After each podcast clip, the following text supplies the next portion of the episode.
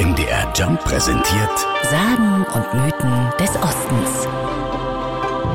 Das Volk der Heinzelmännchen lebt verborgen in einem Berg in Eilenburg und niemand weiß, dass es sie gibt. Eines Tages wollen die kleinen Männchen Hochzeit feiern.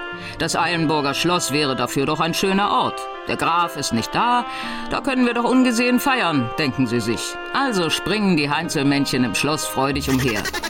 Das soll geklungen haben, als ob man Erbsen über den Fußboden kippt. So erzählt es Andreas Flegel, Leiter des Eilenburger Stadtmuseums. Davon ist der alte Graf erwacht, der am hohen Himmelbett schlief und er hat sich dann aufgerappelt und die waren natürlich alle erschrocken, als sie sich dann begegneten und die Heinzelmännchen rangen dann dem Grafen das Versprechen ab, dass er nur Alleingast sei. Er hat sie ja nun schon einmal gesehen, aber niemand anderes an diesem Fest teilnehmen darf. Der Graf verspricht es und so feiern sie gemeinsam ein rauschendes Fest, bis die Heinzelmännchen urplötzlich erstarren und in alle Ecken fliehen.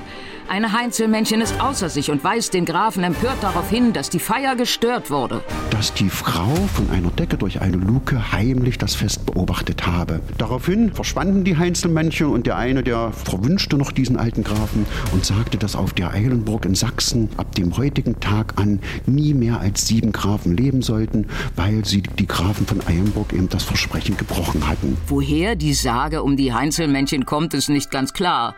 Zum einen könnte es mit dem slawischen Ursprung von Eilenburg zu tun haben.